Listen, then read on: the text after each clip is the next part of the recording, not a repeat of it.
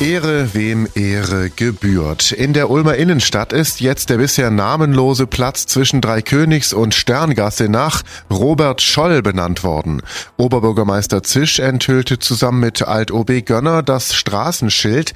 Robert Scholl, der Vater von Hans und Sophie Scholl, wurde von den US-amerikanischen Besatzern zum ersten Ulmer Nachkriegs Oberbürgermeister ernannt.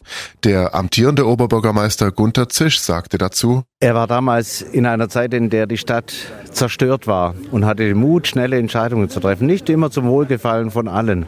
Und ich finde, gerade heute sehen wir, wie wichtig es ist, Verantwortung zu übernehmen in einer Zeit, in der schnelle Entscheidungen notwendig sind, die Stadt aufgehört werden muss. Und ich glaube, jetzt ist es auch Zeit, dass wir ihn ehren, obwohl er ernannt worden ist, aber nicht gewählt worden ist, ist er doch ein wichtiger Oberbürgermeister, vor allem in dieser Nachkriegszeit.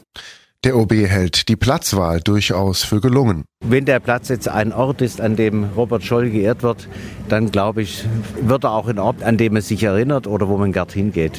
Die Geschäfte hier freuen sich, die Cafés. Wir wollen ja die Innenstadt aufwerten, zum Verweilen einladen und sich auch mit der Geschichte der Stadt zu beschäftigen. Vielleicht mehr denn je.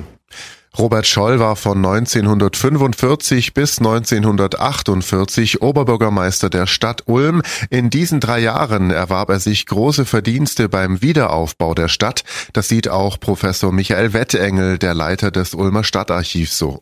Also er verdient es auf jeden Fall.